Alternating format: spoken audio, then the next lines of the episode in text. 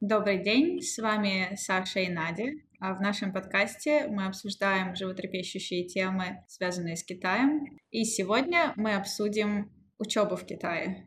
Как понаехать учиться и стоит ли оно того. Да, и поделимся с вами нашим опытом. Итак, Саша, давай начнем с тебя. А, почему ты выбрала именно Китай как страну для обучения? Потому что я была изначально связана с Китаем и с китайским языком даже скорее, чем нежели с самим Китаем, потому что я изучала китайский язык в университете у себя дома. Я родом из Харькова, Украина, и в моем университете при поступлении было необходимо выбирать один из четырех восточных языков, то ли это арабский, то ли это японский, то ли корейский или китайский. Ну и собственным образом я выбрала китайский. На тот момент он мне показался наиболее интересным и перспективным. И таким образом вообще, можно сказать, связала свою страну с Китаем. Потом на третьем курсе университета я приехала первый раз в Китай на программу изучения языка в город Тяньцзинь на практически на полгода. То есть это не было никакая... Не, я не получала образование, я просто изучала язык, после чего вернулась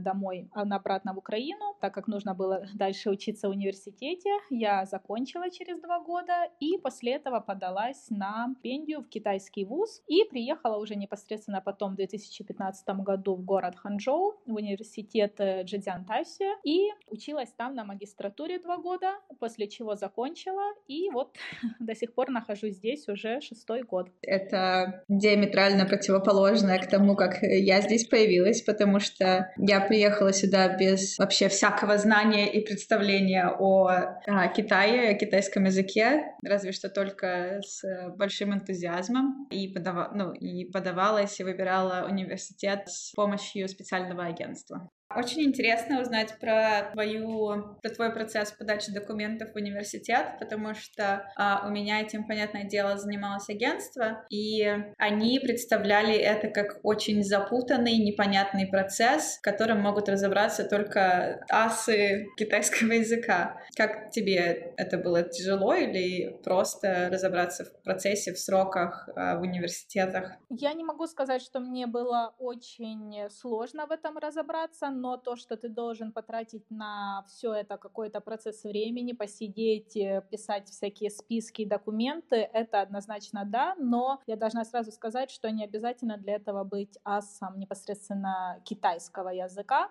достаточно иметь э, знания в английском языке, да, базовые знания будут, конечно, очень э, на руку. Должна сразу сказать, что подготовку к поступлению я начала за год, то есть вот если я хотела приехать в Китай там с сентября, грубо говоря, 2015 года, то подготовку я начала где-то с октября-ноября 2014 года. Ну, во-первых, я выписала, делала очень большой research, так сказать, в области тех университетов, в которые я хотела поступать. То есть я выбирала города, смотрела, какие там есть университеты, какие в этих университетах есть программы, что мне подходит, что мне не подходит. То есть я для себя сразу поняла, что я, допустим, не хочу больше ехать на север Китая, потому что мне там, мне там холодно, и меня больше привлекал был юг Китая, то есть я смотрела разные крупные города на юге Китая и уже там выбирала университеты. Вся эта информация в открытом доступе, это в интернете не составит труда найти рейтинги университетов, и по их эм, рейтингу в Китае, и по мировому рейтингу, и по рейтингу разных провинций. Поэтому здесь просто, как говорится, нужно Google,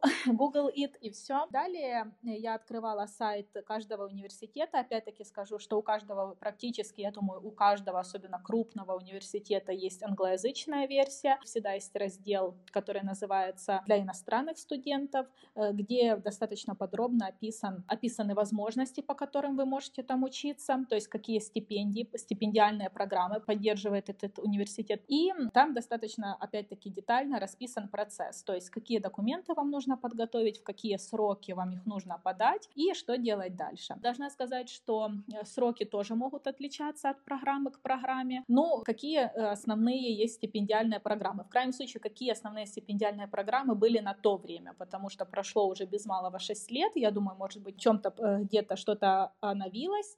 Э, но основной на тот момент это была Chinese Government Scholarship, то есть стипендия китайского правительства. Также есть еще стипендии провинций и стипендии самих университетов. И отдельным таким блоком еще стоит стипендия Конфуция от, от университета Конфуция, которые открывают свои филиалы по всему миру. Вот, допустим, у нас в Харькове был университет Конфуция, куда я также ходила на дополнительные занятия, и от этих курсов ты можешь также подаваться на учебу в Китае. Вот, но они как бы подают, там идет процесс непосредственно через этот университет, поэтому там ты сотрудничаешь непосредственно с этой организацией, которая тебя дальше отправляет. Как у меня проходил этот выбор? Понимала, что у меня будет э, путь либо Chinese Government Scholarship, либо э, провинциальной стипендии, либо стипендии университета. В итоге я свела свой список к пяти университетам, в которых мне больше всего нравились программы по образованию, на которые я хотела идти, то есть специальности, которые мне подходили. И дальше продолжала уже непосредственно общаться с ними. У них у всех есть имейлы.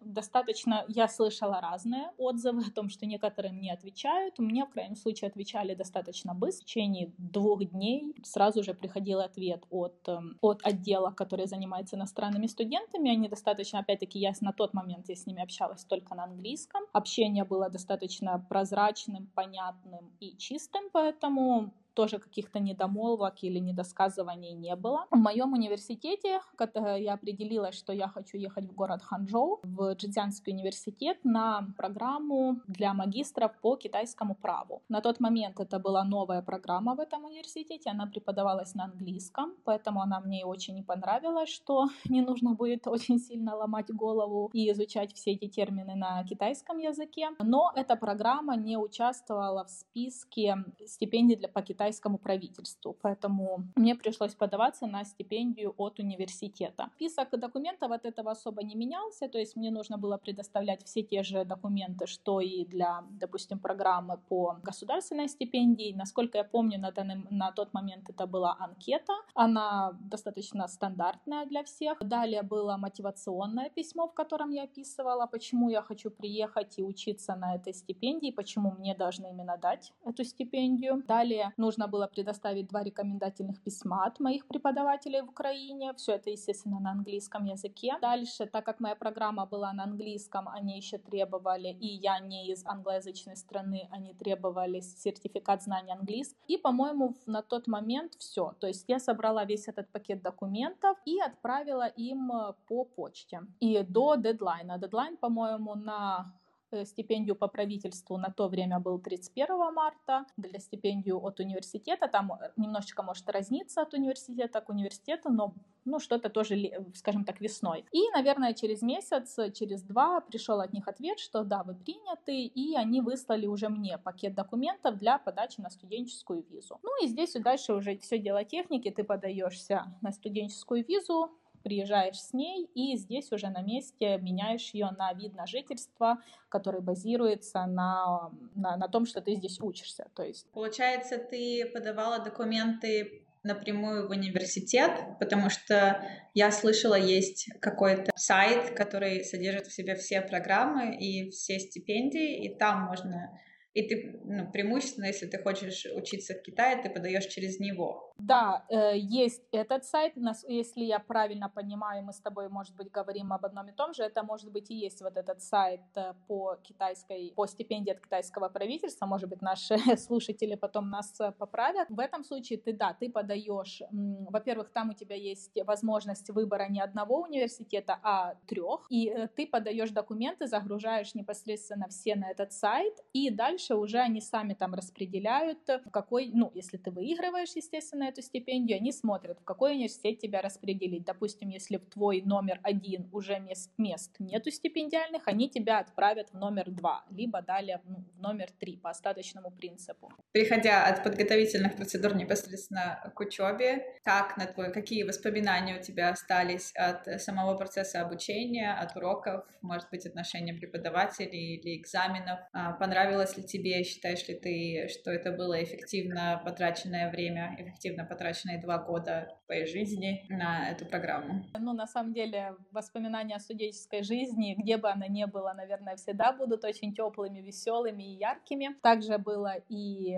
и здесь, в Китае. Это были очень хорошие и веселые два года. Что особенно помню, помнится, что для меня был немножечко необычен сам процесс обучения в, в том, что я привыкла к системе, когда ты ходишь на пары, ты ходишь на семинары, зарабатываешь оценки, и если у тебя там достаточное количество, да, там пятерок или четверок, тебя могут освободить от сдачи экзаменов, и, ну, естественно, либо тебя могут вообще к ним не допустить, если ты совсем не появлялся на парах, эм, как-то не, не вел себя да, активным студентом. То здесь была бальная система, э, нам нужно было за два года учебы набрать, если я не ошибаюсь, по-моему, то ли 20, то ли 30 баллов. Уже сейчас не помню, но давайте ориентироваться на 20 баллов. Нам предоставлялось на выбор много предметов, то есть каждый семестр у нас, допустим, было по 10 предметов. Не обязательно было посещать их все, но каждый предмет это было определенное количество баллов. Э, смысл какой? Что ты за все свое время учебы ты должен набрать 20 баллов, чтобы тебя допустили потом к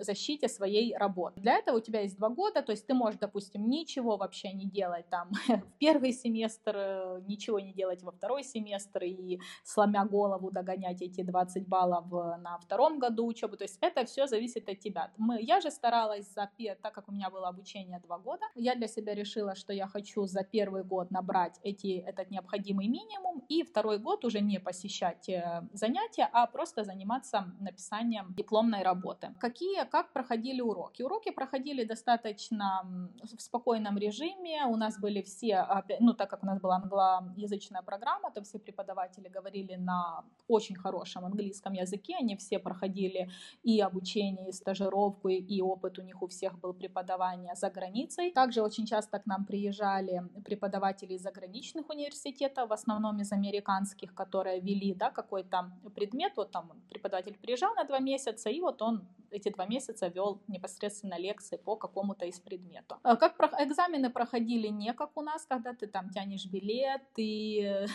там, это обычно были написания работ, то есть мы каждый брали для себя вопрос, который нас интересовал, и писали по нему небольшую работу на 2-3 листа, вот, которую потом сдавали, и преподаватель ее оценивал. Для того, чтобы тебе закрыли предмет, тебе ты должен набрать по-моему, больше 60 баллов за каждую работу. И если ты набираешь больше 60, то все, ты считается, что ты предмет закрыл и получил свое необходимое свое количество баллов. Опять-таки, по отношению преподавателей все были очень милые, внимательные, всегда старались объяснить, ответить на все вопросы, поэтому с этой стороны вообще никаких претензий нет. Ну, судя по всему, академическая сторона твоей жизни в Китае звучит очень даже радужно и насыщенно. Хотелось бы спросить про жилищные условия и, в принципе, быт в Китае, потому что Например, когда я приехала а, в свое общежитие, для меня было немного шоком. Во-первых, я приехала туда очень рано утром,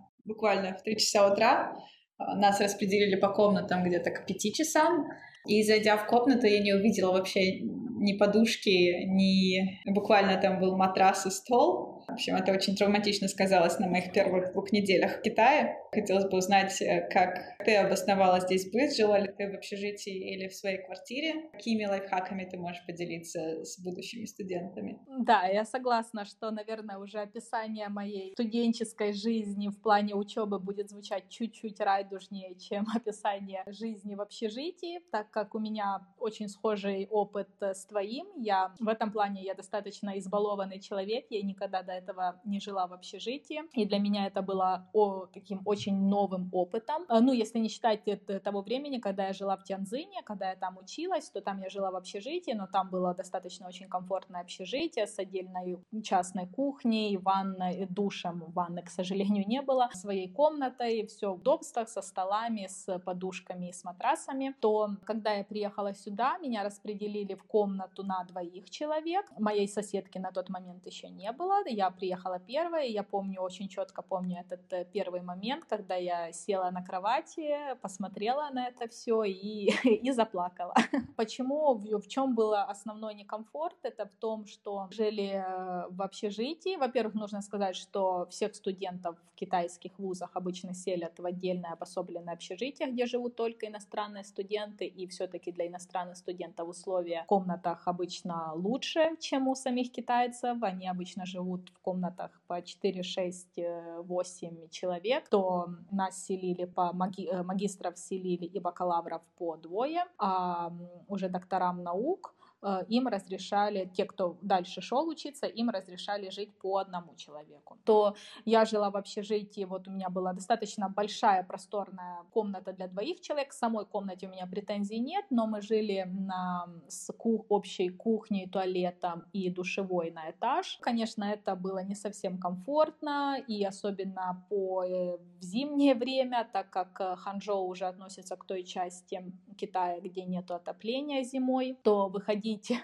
с теплой комнаты и бежать в душ по холоду, это было, наверное, не самым приятным занятием. Но, тем не менее, как говорится, ко всему можно привыкнуть. Пролетели эти два года, и сейчас это уже все вспоминаешь с улыбкой. Но да, первые два месяца это было, конечно, некомфортно. И некомфортно в плане того, что всегда есть кто-то рядом в комнате. Но в этом плане, опять-таки, я должна сказать, что мне повезло, потому что у меня были неплохие отношения с моей соседкой. У меня была соседка из Индонезии, очень тихая, спокойная девочка, девочка, поэтому конфликтов с соседкой у меня не возникало. Э, я могла э, достаточно спокойно оставлять там ценные вещи и не бояться, что что-то произойдет. Поэтому спасибо ей большое за такие светлые и комфортные времена э, моей жизни в общежитии. Но в любом случае жизнь вообще в, в общаге, да, это всегда весело, это всегда какие-то сборища, это всегда большой интернационал, возможность познакомиться с людьми с разных стран, поэтому да, это было... Потом со временем это стало очень классным, классным местом и хорошими воспоминаниями для меня. Для следующего вопроса мы включаем какой-нибудь фаервол и спрашиваем тебя, а подрабатывал ли ты за время своего студенчества? А, достаточно широко известно, что это, в принципе, не очень легально и достаточно серое дело. Занималась ли ты чем-нибудь? И если занималась, то чем? Да, давайте изменим мой голос для ответа на следующий вопрос. Конечно же, я занималась, и это, наверное, был э, то, то чем я занялась на следующий же день после того, как я уладила любые все формальности, связанные с моим пребыванием в Китае, то есть когда я подалась на визу, мы закрыли все вопросы с общежитиями, с предметами, в общем, когда все вот эти вот организационные формальности были улажены, я сразу же начала поиск работы, и, конечно, первая работа это был преподаватель английского языка в детском садике, но на тот момент у меня был не детский садик, у меня была center, и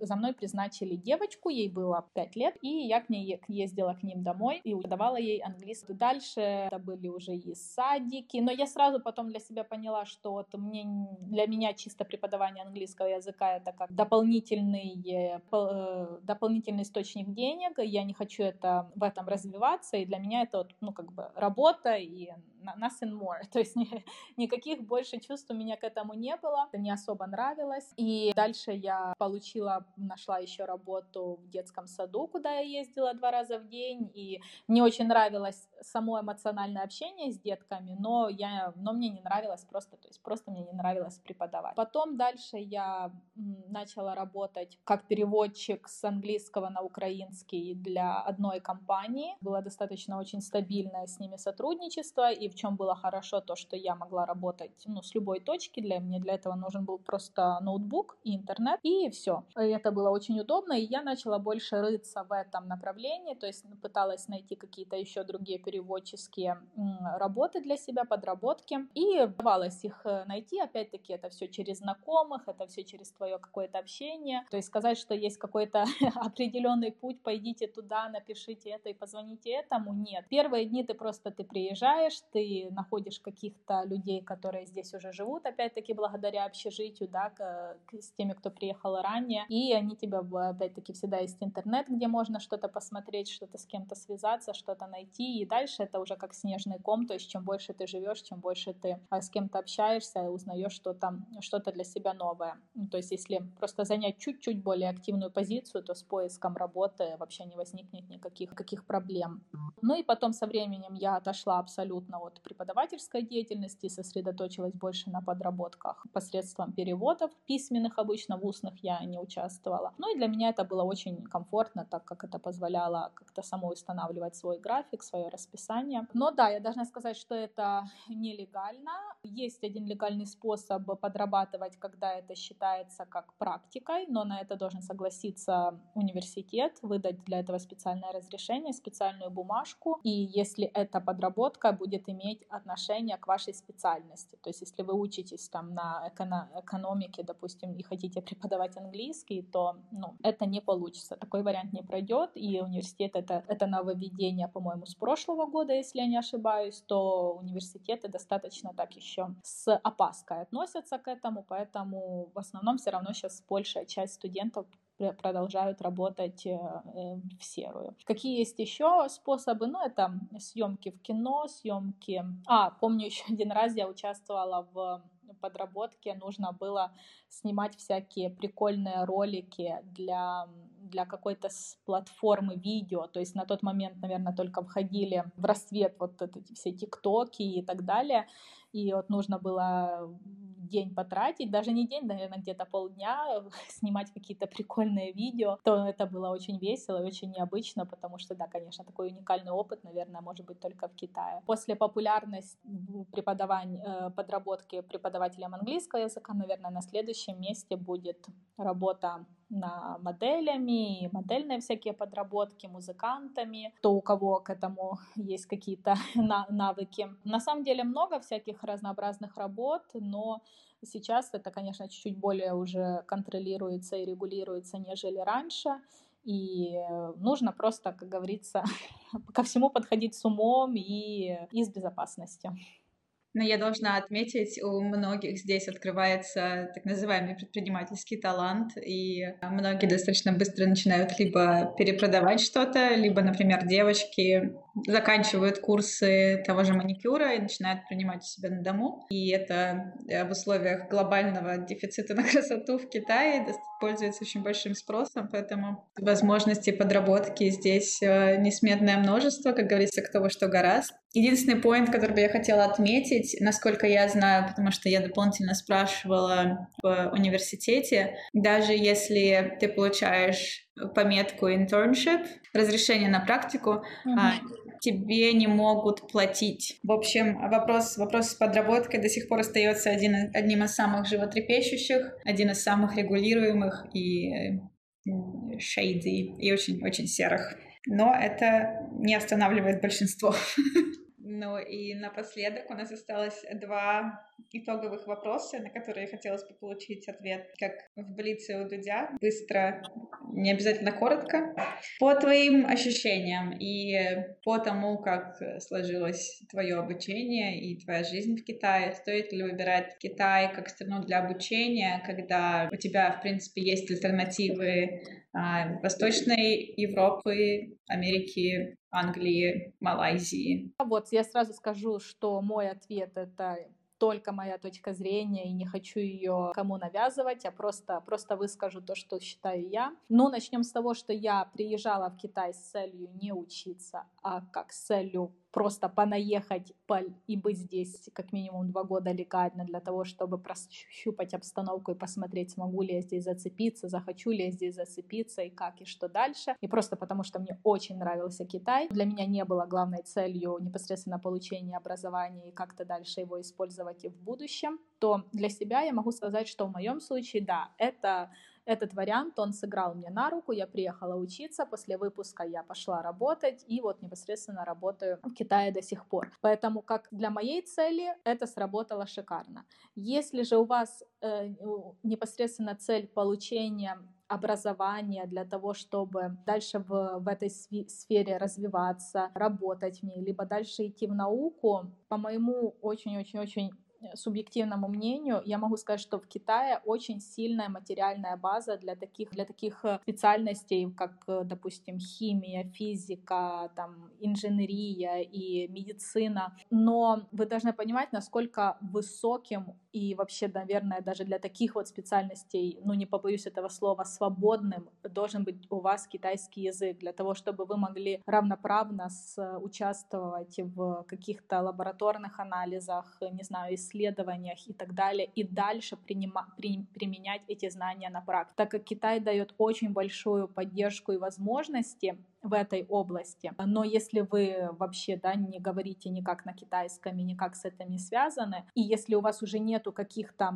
огромных, ну там не огромных, да, но каких-то заметных э, достижений у себя в стране, то мне кажется, что будет очень и очень достаточно сложно. То есть я знаю людей, которые, они уже достигли какого-то уровня в этих всех сферах у себя дома, и здесь они в Китае работают по приглашению китайской уже стороны, то ли над какими-то проектами, э, то ли разработками, то ли они преподают. И у них, да, у них там очень большие льготы в плане визы, то есть они могут там претендовать на вот эту мечту каждого лавая в Китае, да, на эту зеленую карту, десятилетнюю визу, то вот если вы просто, да, там сидите, сидите у себя дома, изучаете там какую-то техническую специальность и думаете, о, приеду я, наверное, в Китай, там как бы круто.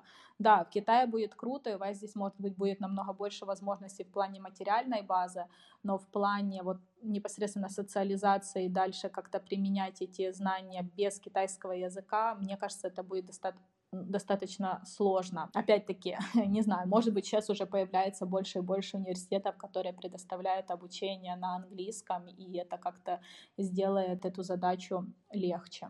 Если сравнивать китайское образование с образованием, полученным в университетах Западной Европы, либо других азиатских стран, либо в Америке. Можно открыть тот же список университетов, посмотреть это рейтинг да, всемирных университетов, посмотреть, что есть в рейтинге и китайские вузы, которые занимают, ну там, не, не очень-очень-очень низкие и последние места, достаточно высокие, то здесь уже, наверное, нужно смотреть по вашим задачам, вашим целям и вашим, вашей базе уже на данный момент. То есть если вы изучали китайский язык дома и сюда, хотите сюда приехать для того, чтобы дальше развиваться в этой степени, то есть либо изучать китайский язык, либо изучать китайский как э, в качестве его преподавания иностранным студентам, то мне кажется, это ну, отлично. То есть вы, вы играете на том поле, на котором вам будет наиболее удобно. То есть, мне кажется, есть больший смысл поехать изучать китайский, его процесс преподавания в Китае, нежели ехать да, там, в какой-нибудь университет в, в Германии или, или в Америке. Если я даже не уверена, есть ли там такие программы, наверное, нет. То здесь можно смотреть на вашу задачу и какие исходные данные у вас, у вас уже есть на этот момент. Но опять-таки приезжать сюда и вот я сейчас э, выучу все на месте, то ну, с китайским языком это будет э, несколько проблематично и, и тяжеловато, и стоит ли оно вообще того и потраченного времени и потраченных усилий. И заключительный вопрос, а, тоже один из а, самых часто задаваемых и достаточно горячая тема. Что можно делать в Китае после выпуска иностранным студентам? Какие карьерные возможности предоставляются Лиу Сюшан, и что делаешь ты, если не секрет? Oh, ну, мне кажется, этот вопрос, наверное, до сих пор еще э, вгоняет нас с тобой в небольшую дрожь, когда тебя спрашивают, и что дальше после выпуска, или когда ты сам себе задаешь этот вопрос. Но, тем не менее, слава богу, что эти времена уже прошли. И э, что могу сказать, что, опять-таки, все зависит от того, чего хочет непосредственно сам человек. То есть многие к моменту выпуска понимают, что они устали уже от Китая, они не хотят здесь быть, они возвращаются к себе домой. Многие ребята, ну, они находят себя в преподавании английского, продолжают э, работать в этой, в этом плане, в этой области, да, как преподаватели английского языка. Кто-то по каким-то знакомствам находит работу китайских компаниях. Особенно ценятся очень наши ребята, насколько я понимаю, которые работают да, там в, в IT и, или в компьютер engineering и так далее, в каких-то таких вот технических специальностях достаточно очень много ребят, иностранцев, которые работают, находят себя в этом. А, кто-то уходит в свои проекты, да, кто, то есть там начинал э, перепродавать там какие-то масла из своей страны, и дальше это все развивается в что-то большее. То есть здесь уже то, как, как, как что смог себе найти. Но то, что есть варианты поиска работы, и она есть, да, просто займите немножечко такую более активную позицию, и все найдется. Чем я занимаюсь? Я после выпуска я, я работала менеджером по экспорту в китайской компании, которая занималась винами, после чего я оттуда ушла в украинскую компанию, где я работала менеджером по закупкам косметики. И после этого у меня возникла идея, что я бы могла бы заниматься этим же, но уже не на кого-то, а открыв свою компанию. И вот уже год я этими занимаюсь. То есть у меня компания, которая занимается контрактным производством декоративной и уходовой косметики для клиентов, у которых есть свой бренд. И они размещают заказы, мы для них производим вот, и экспортируем в их страну. Основной рынок это, конечно, Россия, Украина, Беларусь, то есть русскоязычные клиенты, но мы открыты к сотрудничеству с, со, со, всем, со всем миром. Поэтому, если у вас есть свой бренд или вы задумываетесь, welcome.